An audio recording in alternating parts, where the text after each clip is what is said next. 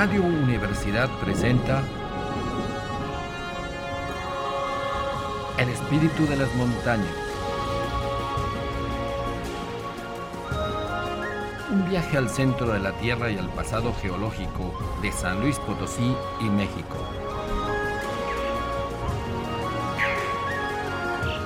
En la conducción, Jessica Mena y Cristian del Carpio.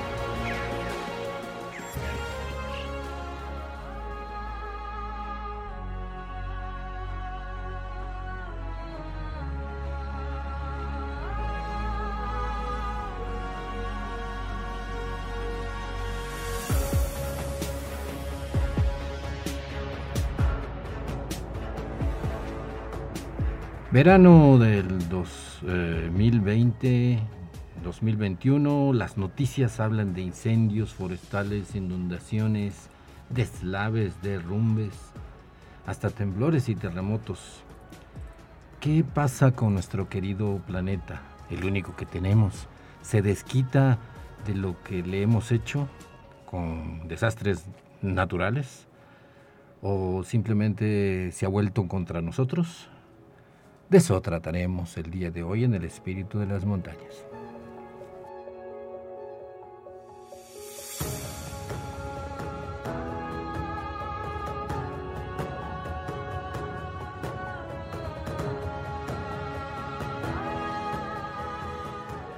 Hola, ¿qué tal? Muy buenas tardes, feliz domingo. Eh, en el espíritu de las montañas se supone que usted en este fin de semana ha visitado nuestra naturaleza, los, las áreas protegidas, las montañas. Se trata de eso, que salga a la naturaleza y disfrute de este patrimonio de la geología, de la biología, de las eh, plantas y de los animales y a veces hasta de la historia profunda de millones de años de evolución en este México. Estamos en Radio Universidad 88.5 desde San Luis Potosí y ya sabe 91.9 en Matehuala, que sí nos escucha mucha gente.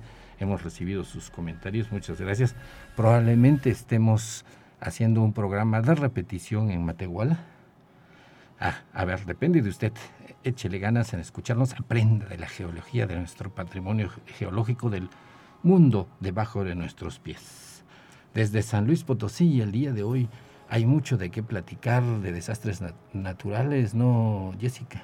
Así es, ¿qué tal? Les damos la bienvenida una vez más a otro miércoles de El Espíritu de las Montañas. Y pues bueno, el día de hoy hablaremos acerca de, de todas estas preguntas que nos llegan cada día en las noticias. Cada vez tenemos noticias em, que salen de diferentes lugares del mundo donde estamos observando esta clase de fenómenos que acechan a la especie humana de cierta forma. sí, sí es cierto. Eh, pareciera que la naturaleza sale en las noticias solo por estos eventos catastróficos, se podrían decir, ¿no, Jessica? Volvemos a tener estos dioses que traen rayos, lluvias, inundaciones, sequías y demás. Y justo para hablar de todo esto tenemos a la doctora Patricia Julio, que ya nos ha acompañado en otros programas y que siempre nos encanta que venga a platicar por esta charla tan amena que siempre tenemos contigo. Patricia, un gusto tenerte por aquí otra vez y las veces que desees, pues Muchas gracias, es un placer también para mí estar aquí. Gracias por invitarme nuevamente. ¿Qué te parece esta situación que tenemos? Uno hablando de que, te, que debemos eh, conservar la naturaleza, amarla, disfrutarla, y en la televisión sale unas escenas dantescas de ríos llevándose casas, de incendios que desaparecen montañas de árboles. ¿Qué, está pasando en el planeta? Sí, es una excelente pregunta. ¿Qué está pasando? Y creo que aquí todos deberíamos de mm, hacer un alto y reflexionar qué está pasando. Y es muy interesante. Yo, creo que una de las mm, habilidades que los seres humanos tenemos es la reflexión. Y justo esa es la idea, creo que hoy, del programa de hoy, de reflexionar acerca de si son los desastres naturales o qué está ocurriendo, ¿no? Eh, en estos momentos creo que para todos eh, la cuestión de la pandemia ha sido una situación emergente, preocupante, ¿no? Por todo lo que ha pasado, no solamente en la cuestión de salud, sino también económicamente. Y recuerdo que cuando empezamos a la pandemia y nos encerraron a todos, una de las cosas buenas que empezaron a reportar era que la naturaleza estaba recobrando espacios, incluso en las ciudades, que pareciera que ya no hay naturaleza. Y eso es una, eh, digamos, una noticia muy agradable. Dije, bueno, algo estamos haciendo. Al planeta le convino que nos encerráramos un poco. Pero al reflexionar acerca de por qué le convino es qué hemos hecho, ¿no? En este planeta para que justo solamente mediante el encierro de los seres humanos empiece a recuperarse. Y esto me lleva a la pregunta, es, efectivamente en las últimas semanas, si uno enciende el noticiario, además de las malas noticias típicas de este país, uno empieza a escuchar que hay, por ejemplo, graves incendios, ¿no? En Australia, graves incendios en California. En, el Amazonas, que En la Amazonía. Y también inundaciones incluso en países donde no están acostumbrados a que les ocurran este tipo de, de, situaciones, ¿no? Como recientemente en Europa, lluvias muy fuertes en Alemania, en Austria, en Bélgica, viendo cómo las casas prácticamente en algunas ocasiones fueron arrancadas por la cantidad y la potencia del agua. Y si venimos aquí a nuestro país, pues también no, no, no cantamos mal, como dicen por ahí. Y pues también hemos visto inundaciones en Zapopan, realmente a mí me impresionó hace un par de semanas, eh, aquí en el estado cercano nuestro, donde también una cantidad de agua impresionante. Y aquí en la ciudad pues hemos visto también cuando hay lluvias muy fuertes, como algunas calles se inundan o como frecuentemente el río em, es cerrado porque pues hay que desfogar las presas por la cantidad de agua y el, hace un año o más de un año el incendio en la Sierra de San Miguel. Entonces, podemos ver cómo desde la parte global, nacional y local, pues este tipo de fenómenos ocurre. Y una de las cosas que todo mundo habla de ellos, o se habla todavía de manera muy importante, como son desastres naturales, ¿no? Y entonces la idea es, claro, la inundación provocó que las casas se um, afectaran. La inundación desplazó a tantos habitantes. El sismo ajá, hizo que murieran tantas personas. ¿no? Y es muy interesante ver que no es la naturaleza, ¿no? Porque si nosotros estudiamos la naturaleza, y, creo que ese es el sentido muy bonito de este programa de, eh, de las montañas y el espíritu, es la naturaleza tiene una serie de procesos naturales que forman parte y que son benéficos. Por ejemplo, las inundaciones. Y seguramente eh, aquí eh, todos podemos eh, recordar, tal vez en algún momento lo leímos en nuestras clases de Egipto, que es una civilización que fue muy importante en su tiempo, cuya economía funcionaba en relación muy directa con las crecidas, es decir, las inundaciones de este río. Porque esas crecidas generan una serie de nutrientes, acarrean sedimentos de otros lugares y esos nutrientes ajá, quedaban depositados en los suelos cuando había crecidas y después entonces eso digamos que abonaba de manera natural de alguna manera. Entonces, son, hay, en la naturaleza hay muchos ciclos naturales, pero que después, ajá, debido a una serie de circunstancias eh, que tienen que ver con cómo nos comportamos y las actividades que hacemos los seres humanos o los grupos humanos, resulta que entonces ahora son negativas. Y solamente hablamos de inundaciones cuando hay una nota negativa, ¿no? Los incendios. Entonces podríamos hacer la diferencia entre un fenómeno natural que se vuelve desastre natural por eh, toda esta actividad humana, de cierta forma. Pero ya no es natural. Más bien es un desastre asociado a la actividad humana. En algunos casos les llamamos desastres socionaturales y entonces el socio ya está implicado. Hay quien les llama desastres antrópicos, donde ya hay, eh, digamos que el apellido de antrópico quiere decir que somos los humanos. Entonces, realmente empieza, cuando empieza el estudio de los desastres, empieza esta idea, ¿no? Este modelo de, ah, claro, es la lluvia, pues entonces veamos qué podemos hacer para que la lluvia no cause impactos. Ah, pues hagamos una presa. Ah, pues hagamos tal cosa. Hagamos un muro. Hagamos esto. Y entonces mucho tiempo esa era la idea, ¿no? Y todavía en muchos ámbitos de las ingenierías es, ah, claro, pues para una presa, ¿no? A inundaciones, control de inundaciones, una presa. Y uno dice, a ver, pero si ya vimos que las presas no son al 100% seguras porque hay muchas zonas donde se llevaron a cabo este tipo de obras y no han funcionado. Entonces, básicamente es, empezamos así, pero desde las ciencias sociales, que es muy interesante, empiezan a reflexionar sobre esto y decir, a ver, ¿cómo que las lluvias y los desastres naturales? Y en América Latina hay un grupo muy importante de científicos sociales que formaron como, pues sí, un equipo de amigos, digámoslo así, Ah, que se pusieron a decir, a ver, vamos a trabajar esto de los desastres. Y lo primero que hicieron fue escribir un librito que se llama Los desastres no son naturales. completamente recomendado para el público para que lo busque. Sí, lo pueden bajar en la, es un libro pequeño, no es muy complejo y se puede bajar de un espacio que se llama La Red, así con mayúsculas, La Red, y ahí está ese librito. Y en ese librito lo que ellos empiezan a hacer es decir, vamos a explicar por qué desde la perspectiva de las ciencias sociales y las humanidades los desastres no son naturales. Y entonces empiezan a utilizar una serie de argumentos en donde dicen, bueno, fijémonos cómo los seres humanos modificamos el medio, sean las montañas, sea una zona desértica, sea un gran valle aluvial, lo que sea, como una costa. ¿Cómo los modificamos al edificar edificios, carreteras y tratar de vivir como creemos que es lo más cómodo? Y esas modificaciones, ¿qué impacto tienen en esos fenómenos naturales que modifican notablemente? Y entonces ahora una inundación ya no la vemos como algo natural y benéfico, sino como, claro, la inundación y arrasó con las. ¿no? Entonces, los fenómenos, muchos de los fenómenos que la lluvia, los sismos también, forman parte de la dinámica interna de este planeta. Y entonces resulta que los vemos siempre como algo pues negativo, con una connotación negativa, porque especialmente si ocurren en zonas donde hay una gran vulnerabilidad, es decir, gente con escasos recursos, construcciones mal hechas.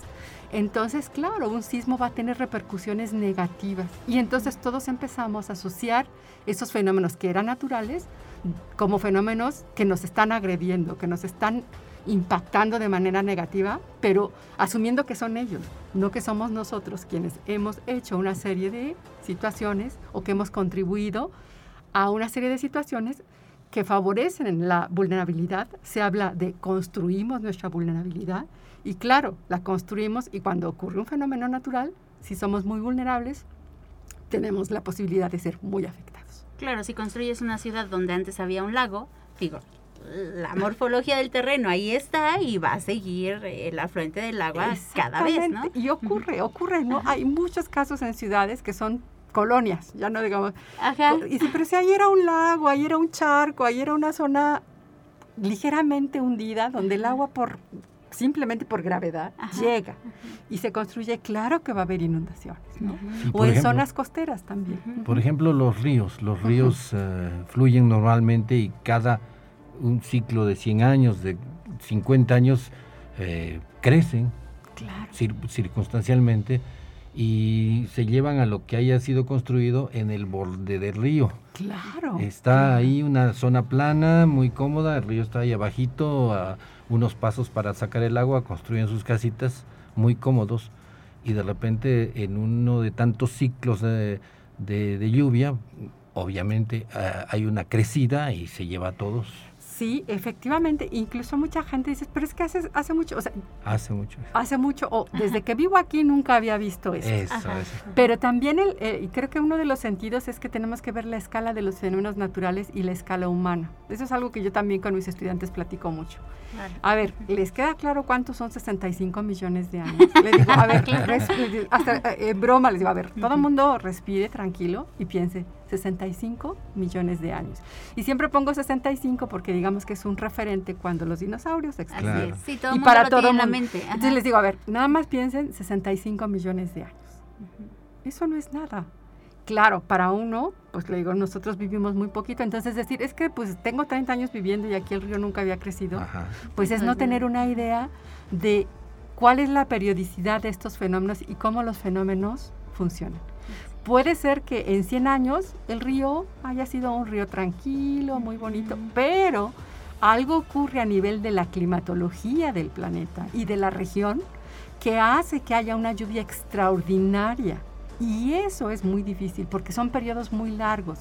Y la ciencia, claro que trata de trabajar con fenómenos en tiempos muy grandes, pero evidentemente que no tenemos el 100%, porque no es posible. no- la ciencia no es una esfera de estas de las magas o de las Claro. ¿no? una esfera de cristal, como, ah, ¿qué va a pasar en 100 años? No, hacemos modelos, tratamos de entender, utilizamos las computadoras para meter variables más complejas y ver cómo se relacionan. pero no tenemos, la ciencia no tiene, ¿no? La capacidad para decir que en 30 años justo un día 12 a las 2 de la tarde. a las 2 de la tarde va a haber una crecida en el río fulano X. No. Y aquí podríamos sumarle dos factores, ¿no? Uno, eh, ¿desde cuánto tiempo a la fecha hemos estado sacando estas mediciones del clima exactas y todo? Y la otra sería, eh, bueno, lo que tú dices, la periodicidad, ¿no? Estos ciclos pueden llegar a ser muy largos, pueden estar influidos incluso por los movimientos de la Tierra que algunos duran 20 mil años. Entonces, ¿cómo podríamos adivinar esta clase de situaciones. En probabilidad hay un dicho muy interesante. Lo que es prácticamente imposible o poco probable que ocurra en 50 años, es seguro que va a ocurrir en 50 mil. sí, exactamente. Es probabilidad, ¿no? Es probabilidad. Y fíjate que es muy interesante esto de la probabilidad, porque cuando uno trabaja con, en la cuestión de la divulgación, eh, y bueno, voy a poner el ejemplo de la erupción del Popo, ¿no? aunque es otro tipo de, de fenómeno. Eh, cuando estuvo muy intenso, pues a varios estudiantes nos mandaron a las escuelitas de la zona cercana, pues para dar charlas, ¿no? Y mucho la idea, ¿y cuándo va a ser erupción, no? Y yo les decía, pues yo quisiera poder contestar esa, pero no tenemos. Lo que hacemos es estudiamos algunas características, en este caso del volcán, que si la sismicidad, que si la cantidad de gases que emite, que si hay cambios en las, eh, en los, en el agua, ¿no? De las zonas cercanas, o sea, y entonces con todo eso tratamos de ver que está pasando, pero no se puede, ni los sismos, ni las erupciones volcánicas, ni ningún fenómeno, poner una fecha exacta de cuándo va a pasar. Y uno trabaja, bueno, bueno no uno, los científicos eh, naturales trabajan con probabilidades. Y, y, es la probabilidad de que ocurra. Entonces, entender que es probable que ocurra, un poco con la, tal vez con esto de va a llover, ¿no? Y uno ve el pronóstico es que hoy llueva 50%. Y entonces si no llovió, claro, siempre se equivocan. Esos no saben hacer. es que estos científicos. Es curioso eso que comentas. Yo trabajo con reportes meteorológicos y todos se, se, curan en salud. Dicen así, 60%, 40%, pues siempre va a haber la probabilidad de estar en un lado del otro. Si llueve, pero es la tenían razón. Y si no llueve, también tenían razón. Es, es pero la probabilidad es justo eso, ¿no? Es entender cómo funciona esto de la probabilidad y entender que no es que no se equivoquen. Si la probabilidad es del 90%, queda el 10%. Y si ocurre, es que estaba en el 10%, punto. No es Entonces, creo que tenemos que entender sobre todo, tal vez, si analizar cómo estos fenómenos eh, naturales pueden, justo en lapsos grandes de tiempo, pues tener expresiones muy intensas, como una gran lluvia, un gran sismo, un huracán de una magnitud muy grande, que claro, van a tener, digamos, potencialmente más eh, probabilidad de afectarlos si hay las condiciones adecuadas por los lugares o en los lugares donde ocurren estos. Podría, podría decirse, eh, no sé cuándo va a haber un terremoto, pero sí estoy seguro que en 100 años sí va a haber. Uno de gran intensidad, porque además con base en los estudios de, los, de la sismicidad, por ejemplo en el caso de México, que eh, y, un poco lo que decía aquí Jessica, en la sismicidad, por ejemplo en México, eh, tiene 105 años que se fundó el servicio sismológico. Solamente hemos estudiado 105 años y hasta hace poco con muchos aparatos. Antes no había tantos aparatos. Entonces, con base en eso es que tienen que modelar. Claro, entre más robusta sea una base de datos y tenga mucho más años, claro que los resultados van a ser mejores. Y no es que los sismólogos no hayan querido, ¿no? Hay una evolución de la ciencia y cómo se va dando en un país, cómo se van integrando instituciones, cómo se van generando especialistas en el tema. Y claro, nosotros, el servicio sismológico no tiene más de, creo que 107 años va a cumplir. Es un este pestañeo, prácticamente. Es un pestañeo. Y queremos explicar los sismos de un planeta pues, de 4.500 millones de años. sí, claro. La mente humana no está hecha para manejar probabilidades. y otra gran prueba es la existencia de los casinos de Las Vegas. Ah, Ahí todo el mundo va queriendo ganar, sale un dólar, porque no sabe manejar estas probabilidades que dependen los porcentajes de cosas y hay que, pues, sobre todo cuidarse.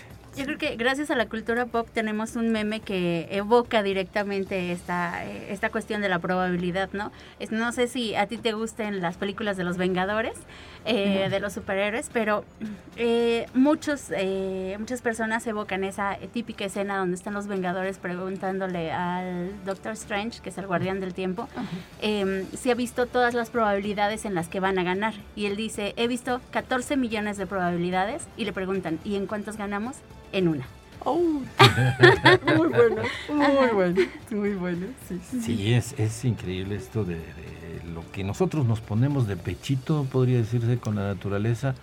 Y los fraccionadores pues no hacen estudios de geología ni desean hacerlos, ni menos de geomorfología o de hidrología y todo puede ocurrir, puede haberse puede ocurrir una grieta, el socavón de Puebla es un ejemplo, nadie esperaba nadie esperaba eso y es un fenómeno totalmente natural de, el flujo del agua subterránea. Claro, aquí cuando yo o, cuando se habla de vulnerabilidad es justo esto, ¿no? Por ejemplo, estas situaciones. ¿Cómo planean los encargados de la planeación de una ciudad? ¿Cómo lo hacen? ¿Cuál es su modelo? Porque también podemos decir, bueno, si ellos no saben nada de geología y tampoco se asesoran con quienes sepa, pues claro que van a omitirla, van a decir, ah, no importa, sí, fracciona donde sea. Entonces, tiene que ver con los modelos de planeación a nivel, a diferentes niveles nacional, estatal, municipal, en el caso de la división política de, administrativa, perdón, de México.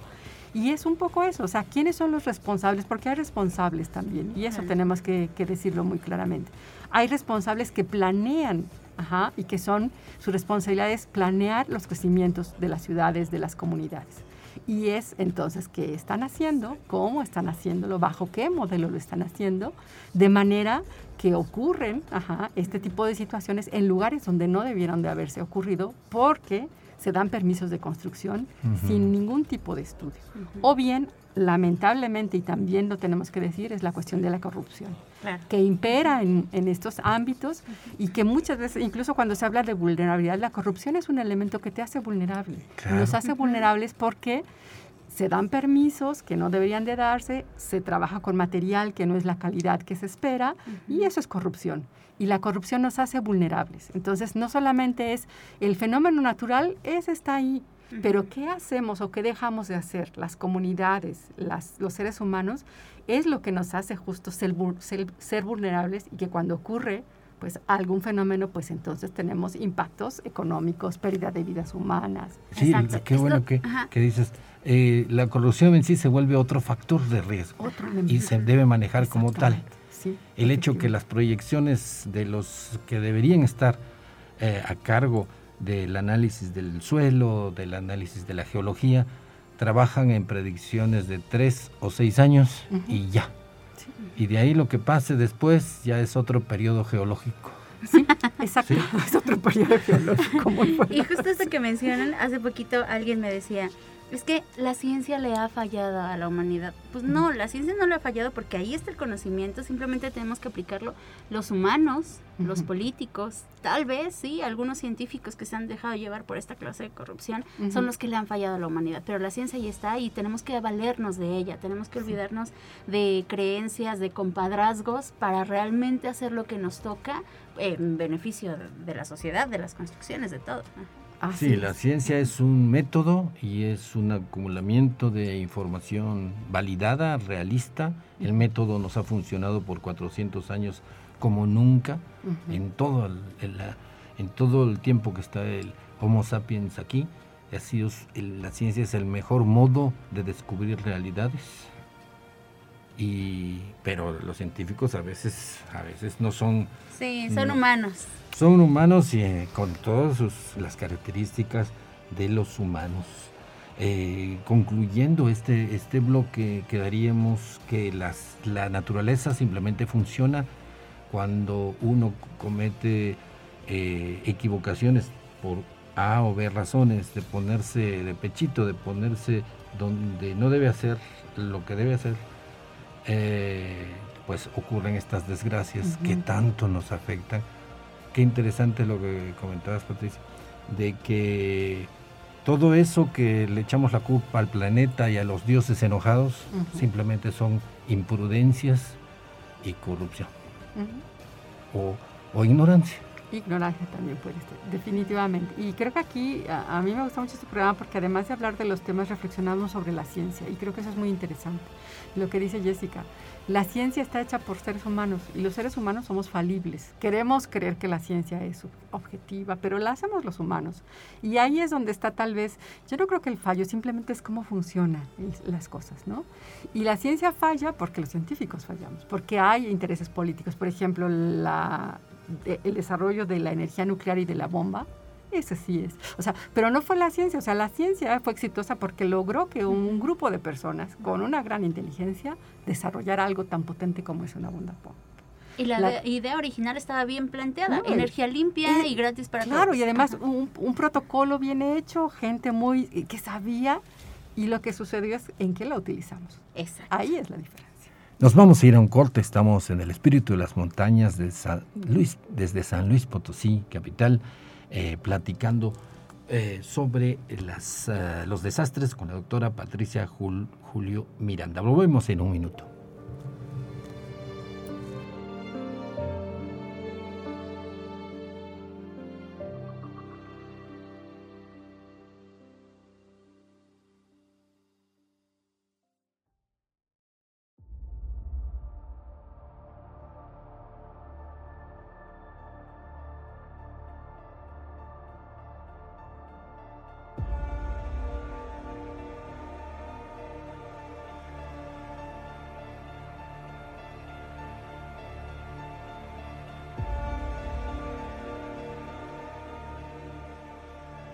Regresamos en su programa El Espíritu de las Montañas que lo acerca a la naturaleza, a la geología de nuestro estado, de nuestro país, eh, de nuestra vida. Estamos íntimamente relacionados con la tierra y el día de hoy pues estamos eh, eh, analizando esta serie de catástrofes, de desastres que nos muestran los noticieros y qué pasa con, por qué, por qué está ocurriendo eso. Eh, Patricia, eh, hace poco, hace un año, tuvimos este terrible incendio en la Sierra de San Miguelito que eh, medio se controló no adecuadamente, pero lo, bueno era la cantidad de gente que quería participar. Había cantidad de grupos, de colectivos que querían los muchachos ir ahí a, trabajar porque hay conciencia de ecología. ¿Cómo fue este caso? ¿Qué se, qué, ¿Cómo nos, nos acabó esa, la vegetación de esa sierra? Sí, bueno, yo creo que aquí la Sierra de San Miguelito es mm, una, sí, una, un rasgo topográfico característico de San Luis Potosí, así como lo era el Cerro de San Pedro, que por otras razones también eh, ya no existe como tal, como esa, ese rasgo no topográfico, esa montaña pues la Sierra de San Miguelito desde mi perspectiva es muy importante para todos, ¿no? No, solamente para el municipio, sino bueno, en general para la región, digámoslo así. Y resulta que los incendios, así como las inundaciones que hablábamos o los sismos, también son fenómenos que ocurren de manera natural en la naturaleza. Yo no soy especialista en incendios, pero tengo amigos que lo son y he aprendido creo que un poco de ellos. Y una cosa que aprendí es que el fuego forma parte del ecosistema, de los diferentes ecosistemas de vegetación. Podemos hablar de una selva en la Amazonía, por ejemplo, o podemos hablar un bosque mediterráneo, ¿no? En la zona de, en torno al, mar Mediterráneo, o podemos hablar incluso de una zona semiseca, semidesértica, como es el caso de San Luis Potosí. Es una vegetación, cada una con diferentes formas, diferentes especies, tamaños, pero que responden a las condiciones climáticas de cada zona. Y en el caso nuestro, el semidesierto mexicano es realmente hermoso. O sea, el espíritu del desierto, si estamos hablando, es realmente maravilloso. Y muchas veces uno dice, bueno, pero ¿qué se quema? Pues se queman unos cuantos arbustos, se queman los, este, ¿cómo se llama? Pues unos cuantos nopales. Pero realmente la belleza y esta semidesierto de México es excepcional. Tal vez porque yo vengo de una zona más templada, pero cuando llegué aquí dije, wow, ¿no? Y uno de mis paisajes favoritos, además de la alta montaña, es el semidesierto, con todo lo que ello implica, en términos de vegetación y de fauna. Y resulta que pues la Sierra de San Miguelito, alguien dirá, bueno, pues si no tiene árboles, ¿dónde están los árboles? Porque hacen tanto ruido si no se quemó nada. No, pero es como el fuego puede generar impactos negativos, aunque yo he dicho que es forma parte del ecosistema y tiene que ser, digamos, manejado desde esa perspectiva. No hay que evitar que todo se queme. Y también tiene que ver con quiénes están controlando los incendios. Quiénes, y, cómo se generan. Y cómo se generan. Pero si la idea es, no se tiene que quemar nada, es, no es cierto. Hay que aprender del ecosistema, aprender cómo funciona y entender que el fuego, bajo ciertas circunstancias, es algo que beneficia al mismo ecosistema. Pero que cuando se sale de cierta magnitud, entonces sí podemos tener impactos negativos en el ecosistema y evidentemente en las actividades humanas que se realizan en torno o dentro de ese ecosistema. Entonces, aquí es eso, ¿no? ¿Qué es y por qué es importante? Alguien decía, es que queremos reforestar. Sí, pero ¿con qué vas a reforestar? Exacto. No, es, ir, ah, me traigo el arbolito. Yo tengo uno en mi casa y lo dono. y se agradece, o sea, qué bueno que la gente tiene como el, el, ímpetu, las ganas de apoyar y de ayudar y de, porque está preocupada por la ecología. Eso es muy bueno. Pero se tiene que tener como muy claro es qué tipo de vegetación es. ¿Cuál es la vegetación que se adapta la que es originaria a las condiciones de las rocas, por ejemplo. Y uno dirá, porque es la que va a sobrevivir. Exacto. La Sierra de San Miguelito es de origen volcánico, hay cierto tipo de rocas, eso dio lugar a cierto tipo de suelos y esos suelos tienen características físicas y químicas que van a permitir que se desarrolle cierto tipo de vegetación. Y esa es la vegetación que va a ser más apta para que tenga un ciclo de vida, se desarrolle con, de manera óptima y entonces, pues sí. Entonces yo entiendo que mucha gente como que nos agarra la desesperación y quisiéramos ir a apagar el fuego, incluso nosotros. Pero hay que saber que esto se tiene que hacer de manera, pues sí, con base científica. Y ahí es cuando la ciencia sí es muy, muy útil, ¿no? Es cómo es el ecosistema, cómo funciona, cuándo. Y entonces el fuego, claro que hay que manejarlo, pero hay que saber manejarlo de manera adecuada. No, la idea no es, nada se tiene que quemar. No, sí, sí forma parte. Y lo que tú decías, ¿cómo, se, cómo inicia un incendio? Y claro que hay incendios que son provocados en algunos casos, otros incendios que son por el descuido de los seres humanos. Muchas veces porque pues a lo mejor una colilla mal apagada, una fogata de alguien que fue a disfrutar pero que no verificó que eso estuviera realmente apagado y que entonces pues claro, alguien que tal vez estaba barbechando ahí su terreno y estaba cortando el zacate y dijo, pues le voy a quemar aquí, es lo más fácil, ¿no? Una botella de vidrio olvidada. Una botella de vidrio olvidada. O sea, hay muchas causas, pero lo que es cierto es que si es muy repetitivo el fuego en un ecosistema por causas no naturales, claro que entonces va a impactar de manera negativa.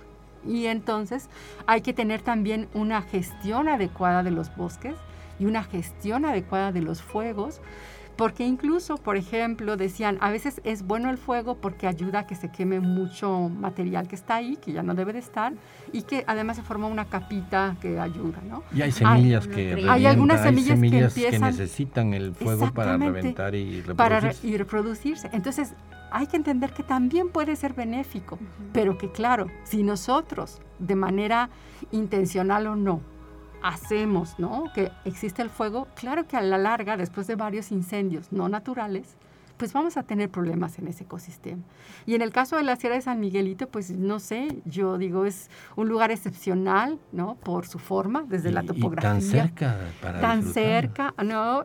Si uno la visita realmente, y los invito a que lo hagan, pues uno puede ver formaciones rocosas maravillosas, diferentes tipos de lava, de diferentes colores, puede ver las peñas que están ahí, o sea, disfrutar de la vegetación, de algunos animales que todavía pues por ahí están. Entonces, realmente podría ser un lugar muy atractivo para que a los que nos gusta y nos llama el espíritu de las montañas, pudiera ser un lugar en el cual pudiéramos ir al fin de semana a caminar, ¿no? Y entonces disfrutarlo, valorarlo y comprender cómo la naturaleza es tan maravillosa, tanto en lo que crea en términos de formas como en los procesos que ocurren sobre ellos.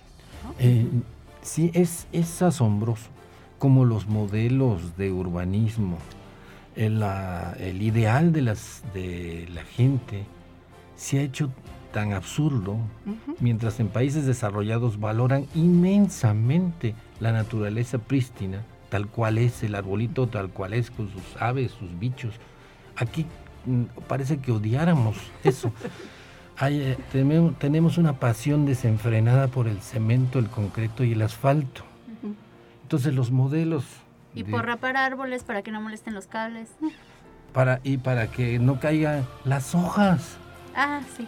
Que las hojas son basura, yo creí que era broma y sí, hemos visto que dice, es que tira mucha basura. Y no, no, es asombroso esa situación, eh, no se diga de las inundaciones. Eh, en un bosque la llueve y, la cubierta vegetal, esta cubierta orgánica, absorbe como esponja la lluvia. Eh, y la va soltando poco a poco a la vez que la infiltra. Mientras si uno pone una capa de asfalto o de cemento, es una catástrofe ahora sí directa porque toda esa agua que cae, que es una cantidad enorme ya en metros cúbicos, se va se va y donde se mete, llega, impacta todo lo que va colina abajo, se pierde y, se, y termina eh, junto con el agua de drenaje. Y se desperdicia esa agua. Se y eso lo hemos visto aquí. ataca, destruye, se desperdicia y después contamina porque se va junto con otra agua contaminada y basura. Es una catástrofe real que yo creo que debe ser una de las los típicos desastres antrópicos. Sí, claro. Lo vimos aquí hace pocos años. Eh, hubo un día en abril, mayo, que llovió muchísimo hace unos tres o cuatro años, que no había tantas construcciones en el cerro, ahora que ya hay construcciones en la zona de Chapultepec, Chapultepec literalmente se volvió un río. Yo venía del trabajo, vi un tinaco flotando a un lado de donde veníamos nosotros en la camioneta. Era una camioneta de 20 pasajeros y el tinaco flotando a un lado de nosotros. Nos rebasó, de hecho iba más rápido que nosotros. y justo ese día fue el típico video que salió en muchas redes sociales donde hay un chavo que se lo lleva a la corriente y pasa incluso debajo de una camioneta. Afortunadamente el chavo sí se salvó, pero estos son los riesgos a los que nosotros mismos nos hemos involucrado. Justo, los hemos creado. Y es un ejemplo, y es una cuestión anecdótica esa, yo no estaba en la ciudad, pero todo el mundo me platicó, ¿no viste lo que sucedió? Yo, ah, y lo del tinaco es algo que ya todo el mundo manejamos aquí. Y efectivamente, esto sucede, porque alguien dirá, es que está lloviendo más, pues por eso es que ocurre. No, pero también tenemos que pensar que estamos haciendo al cubrir con cemento y con construcciones estas eh, vertientes, estos lados de las montañas, que por pendiente simplemente la inclinación es propicia para que el agua que cae ya no se infiltra por esta cubierta y empieza a correr, ¿no? Y ahora que decían ustedes de Matehuala, que nos escuchan allá, pues también estamos ahorita trabajando en un proyecto sobre una inundación que ocurrió hace dos años. No sé si la, también ya es anecdótica, donde se ven imágenes de una cantidad, de una pila de coches, ahí muy cerca del centro histórico de Matehuala. y, y porque fue una lluvia extraordinaria y se llevó decenas de coches y están apilados, ¿no? Y es lo más impactante tal vez. Entonces, bueno, ahora estamos tratando de entender, bueno, cuáles son las condiciones de vulnerabilidad que han generado que en esa zona, ajá, que llueve poco, porque hay mira, pero si llueve bien poco, ¿para qué las estudian? O sea, eso no va a ocurrir en otros 50 años. Pero nos interesa saber, pues, qué condiciones han favorecido que ocurran, que cuando más bien ocurre una lluvia intensa, pues entonces tengamos estos eh, impactos que tuvimos. Entonces, no es pensar que las inundaciones solamente ocurren en lugares donde llueve mucho, por ejemplo, la Ciudad de México, que sí tiene una cantidad de precipitación mucho mayor. No, ahora lo que estamos viendo es que si incluso en zonas semidesérticas y desérticas empieza a haber como más lluvias intensas, cortitas, pero con mucha agua que caen en poco tiempo y que entonces justo, eh, sobre todo en zonas urbanas, pues el agua empieza a correr y empieza a correr, a reconocer sus, digamos, sus caminos, sobre todo por la sus topografía. Sus nuevos afluentes. Sus nuevos afluentes. Y claro, si ahí tenemos una ciudad, tenemos, pues entonces tenemos los impactos negativos.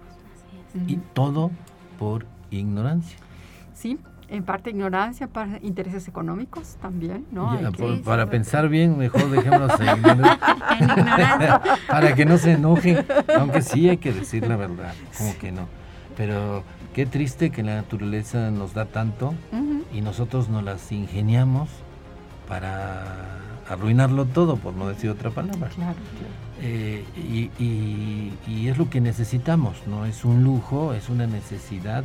Es la, Organización de las Naciones Unidas, la FAO, recomienda que la población tiene que tener naturaleza cerca y de alguna manera nosotros la que tenemos en nuestras calles también la macheteamos, también la desaparecemos, cuando en otros países es casi un delito cortarle el árbol por la pura sombra, ya no por el oxígeno, ya no por los, las aves que anidan, por la pura sombra porque está el factor ultravioleta que uno no puede estar caminando por ahí y dándole toda la luz ultravioleta en la piel que va a terminar con un posible cáncer. Sí.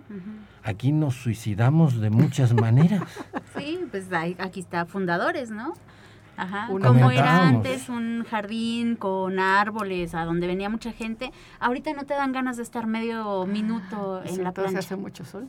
Es el ejemplo. Exacto. Una ciudad es llena de cemento es varios grados más caliente que los alrededores. Exactamente. La belleza del bosque, esto del matorral xerófilo, con tantas especies de cactáceas que son bellísimas en sus flores. Y ver cómo se hinchan de agua, cómo protegen su agua y en una lluviecita agarran todo lo que Todo puedan. lo que pueden, sí. Es eh, con los correcaminos por ahí. ah. no, pues es, un, es más fresco. El Sí, desierto claro. que en las películas sale que el, héroe en- a caballo está muriéndose de sed, es más fresco que la ciudad Que la de. San Luis. Es asombroso, debería Sí, haber. Clint Eastwood A caballo grabar aquí. a grabar en Plaza Fundadores. Exacto. Y ahí que se agarre a balazos y de morir así de todo mojado de sudor y Moriría de, de insolación. de De insolación y mejor dice quiero desierto, ¿no? Sí, claro. No, definitivamente. Y lo que dice Jess, yo, bueno, como les comentaba, yo vi- tengo viviendo aquí 14 años, bueno, ya 15. Y cuando llegué, bueno, un buen amigo, que un geólogo, ah, un excelente geólogo que, bueno, ya se retiró de la universidad, pero él me platicaba que cuando era joven, eh, bueno, cuando era niño, dice, me venía con mis amigos al río Santiago Claro. a nadar, dice, ahí nadábamos. Y yo, ¿cómo que ahí nadabas? No, porque pues yo ya lo vine a conocer como el bulevar que es. ajá. Y dije, sí, dice, era el río. Y en las zonas cercanas, a las riberas del río, había muchos frutales. Dice, Sí. entonces, pues uno chamaco, venía con los amiguitos, pues na- nadábamos un rato y luego pues salíamos y que el duraznito, que la- lo que había ahí. Y- y comías, así- te alimentabas y, y ahí nosotros bien contentos. Le digo, no, no puede ser. Me dice, sí, ¿no? Y también me decía, antes la ciudad eh, era conocida como la ciudad de los jardines. Sí. Y yo ¿y por Sí. qué? ¿Dónde está? Eh, pues sí. Es- Entonces, creo que a veces modificamos mm, con estas ideas, ¿no? De, eh, que el progreso es menos árboles, que el progreso es, mm, o sea, edificios bien bonitos, calles anchas, luminarias, ¿no? Como que tenemos un modelo de desarrollo que es cubramos todo con cemento y con edificios. Pero lo interesante es que este modelo de desarrollo ya no está en los países de primer mundo. Totalmente Les de queremos copiar a los Totalmente franceses, a los ingleses, a los europeos, qué bueno, pero este modelo ya no está allá. Este allá. modelo ha probado que no funciona. Y entonces tendríamos que ir sobre... Pero por eso decía yo, ¿qué piensan los que planean la ciudad? ¿Qué modelo tienen? Si su modelo es este, pues claro que van a seguir creciendo y vamos a tener edificios súper altos. Pero ¿por qué no pensar en otros modelos alternativos? Lo que tú decías es, las áreas verdes son muy importantes en el bienestar de una población. Totalmente. Hay a quien no le gusta salir, que bueno, ya es una cuestión de decir, a mí déjenme en mi casa porque a mí eso de los arbolitos y el, no me veo gusta". el ve- veo el Animal Planet y ya. Sí, Pero pero, la naturaleza que necesitas. pero está comprobado que, el, que las- los seres humanos salgamos a caminar a un espacio libre nos ayuda, nos calma. Tal vez no lo notamos, tal vez algunos sí lo noten, pero la naturaleza, y creo que por eso aquí estamos como siempre diciendo que este planeta es maravilloso, porque la, la- la naturaleza también nos provee de eso, ¿no? Nos permite relajarnos, nos permite contemplar algo escénicamente bello y sentirnos bien. Eh, lo importante de la naturaleza, lo que es que no se puede negar, es que tiene que ser bella, provechosa, saludable por nosotros, por la sencilla razón que ahí hemos evolucionado. Claro, somos parte. Si a un delfín lo sacan del agua y lo llenan de mimos, se va a morir porque él ha evolucionado en el agua, Mm. aunque lo pongan en una sala de operaciones, ¿no? Eh, eh, con la mayor sanitización posible. Simplemente nosotros hemos evolucionado durante millones de años en zonas eh, de bosques, de llanuras, y por supuesto que nos llaman Cuando mandan los memes religiosos, cuando lo, mandan los memes con reflexión, memes son los que mandan, Sí, sí, con sí. reflexiones filosóficas de la vida y de la belleza, ponen naturaleza. Sí. No ponen un edificio, ni, No, para nada. ni una plancha de cemento. Un estacionamiento. o el periférico. Supermercado. No, ponen naturaleza Claro. para llamar al, al espíritu. Y en eso tienen razón. Sí, sí, sí, digamos. Eh, pero en la realidad pues prefieren el cortar el árbol para que se vea la tienda comercial. Exacto, los anuncios espectaculares. Claro, es terrible eso que, sea, que el municipio lo acepte. Que el municipio acepte que se talen árboles para que el anuncio espectacular diga, fulanito, vaya a comer a tal lugar, tal pastel, para que sea muy para que después tenga un colesterol y la glucosa en el en el cielo. Sí sí sí. Y, y, en San Luis tenemos espacios que serían tan bonitos por ejemplo la presa es otro sitio ah, que combina cuestiones arquitectónicas muy interesantes históricas con naturaleza yo digo si esa presa estuviera en cualquier otro lugar donde hay otro modelo de, apreciar la naturaleza sería un excelente paseo para ir los fines de semana con los chicos los que tienen familia. Simplemente ir a caminar y respirar un poco y decir bueno todo el mundo aquí deja sus coches ordenadamente y a quien le guste caminar, adelante. Los que se la pasan a todo dar son los niños que se resbalan en la pendiente con la, con la caja en la cortina, con las cajitas estas de plástico y todo con un cartón lo que quieras. Cuando alrededor de la presa hay una zona más o menos silvestre que para caminar que tanto nos hace falta tanto a todos eh, pues está tan cerca y podríamos disfrutarla. Y es una belleza en términos históricos, pero también naturales. O sea, realmente es un lugar muy, muy bonito. Lamentablemente, pues como que no se ve y no se le da ni la atención ni el cuidado, ¿no? O la Sierra de San Miguelito también. Y el Tangamanga. Los parques, o esta zona de la Joya Honda, que es una belleza geológica. Es un extraordinario rasgo que no tenemos en ningún otro lugar, que en pocos lugares hay Digo, bueno, ¿quién no les gusta ir a los miradores y contemplar ese espacio abierto, hermoso, lleno de vegetación, el cielo, ¿no? O sea, y es un poco eso, apreciemos lo que tenemos. Y, no solamente apreciamos, exijamos que quien tiene que hacerlo lo haga bien, porque es para nosotros, es para nuestro bienestar. Y nosotros que somos los usuarios, cuidarlo, obviamente. Exacto, cuidarlo, o sea, realmente eh, hacer que los niños entiendan que los árboles son vitales para nuestra vida. Y que entonces lejos de, maltratarlos hay que cuidarlos, hay que protegerlos. Hace poco yo tuve una experiencia con un árbol real, de esos que han crecido durante 100 años y miden 20 metros o 30 metros y tiene un follaje amplio. Ese árbol estaba en la sierra, eh, o está. Qué bueno. Y, yo como que uno dice, voy a, aquí a estar un ratito. Qué sensación tan especial de frescura, de oxígeno. Eh, uno sabe eso, pero no lo experimenta. Uno lo sabe porque lee, porque eh, se informa. Pero cuando uno lo siente, es otro mundo. Sí, y eso ya hemos, lo estamos perdiendo. Estas experiencias, ¿no? Que tenemos los seres humanos. Rápidamente, Patti, soluciones rápidas Soluciones rápidas no tenemos. Lo que tenemos es pues, esto, un poco el tomar conciencia de la importancia de la naturaleza y como ciudadanos también hacer exigencias a quienes son los responsables. Y por otro lado, también existen cada vez más soluciones. Ahora se habla mucho de las soluciones basadas en la naturaleza, que son, mm, eh, digamos, algunas alternativas que pareciera que son nuevas, pero que en realidad, digamos, que están rebautizándolas desde mi perspectiva, pero que hablan de cómo la naturaleza puede ayudarnos, por ejemplo, a reducir el impacto de las inundaciones si hacemos las cosas mejor tanto en zonas urbanas o no. También desde la ingeniería se han desarrollado, por ejemplo, algunos pavimentos que son permeables. Claro, son mucho más costosos, ¿no? Eso, claro.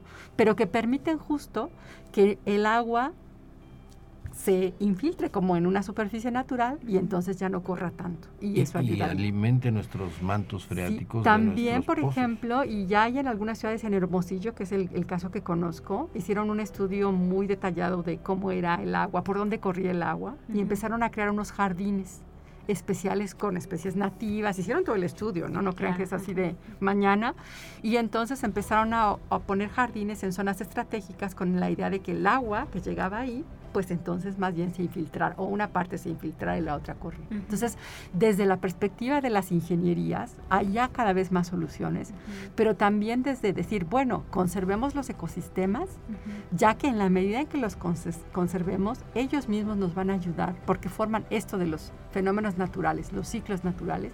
La vegetación y todo ayuda también a que pues haya menos agua escurriendo cuando llueve. Entonces, ahora estamos trabajando, se está trabajando en eso desde muchos diferentes, pero por ejemplo los manglares para las inundaciones costeras, la vegetación ribereña, ¿no? que es la que está a los lados de, de los ríos para evitar las inundaciones. Y entonces pues hay toda una serie, digamos, de opciones que se pueden trabajar de manera conjunta, ¿no? O sea, tanto hay cuestiones de ingeniería, no están peleadas unas con otras. Lo importante es trabajemos, conozcamos los ecosistemas y trabajemos en tratar de mejorarlos o de protegerlos los que están, porque de alguna manera ellos van a hacer su trabajo, el papel que juegan en estos fenómenos naturales y entonces nosotros nos vamos a ver menos impactados y vamos a salir doblemente ganando. Y, siempre las soluciones ecológicas y biológicas son mucho más baratas que las soluciones artificiales. A largo plazo, eh, a largo y corto plazo. una, una construcción de obra civil para, para estabilizar una laguna es millones, millones. Mientras la naturaleza lo hace con unos cuantos tulares. Eh, y en esos tulares eh, anidan aves y, demás. Em, Patricia, un gusto haberte tenido por aquí, que no sea la última vez. Muchas gracias. Habrá siempre temas y el enfoque científico, ecológico que manejas es invaluable para nuestros oyentes, para San Luis en general, concientizar, concientizar a la población de la importancia de la naturaleza, de la eh, geología y sobre todo lo que comentabas, que hagan cumplir estas leyes, de eso se trata la democracia. Así es, pues bueno, los invitamos a todos. Quedan muchos temas, pero los trabajaremos en otros programas. Nos vemos en redes sociales, en la página del Espíritu de las Montañas y nos escuchamos el próximo domingo a las 6 de la tarde, 88.5 FM. Buenas tardes a todos. Buenas tardes.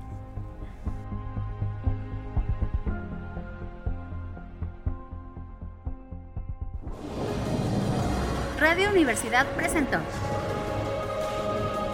El Espíritu de las Montañas ha sido un viaje al pasado geológico de San Luis y México. Lo invitamos el próximo domingo en punto de las 6 de la tarde, aquí en Radio Universidad. En la conducción, Jessica Mena y Cristian del Carpio.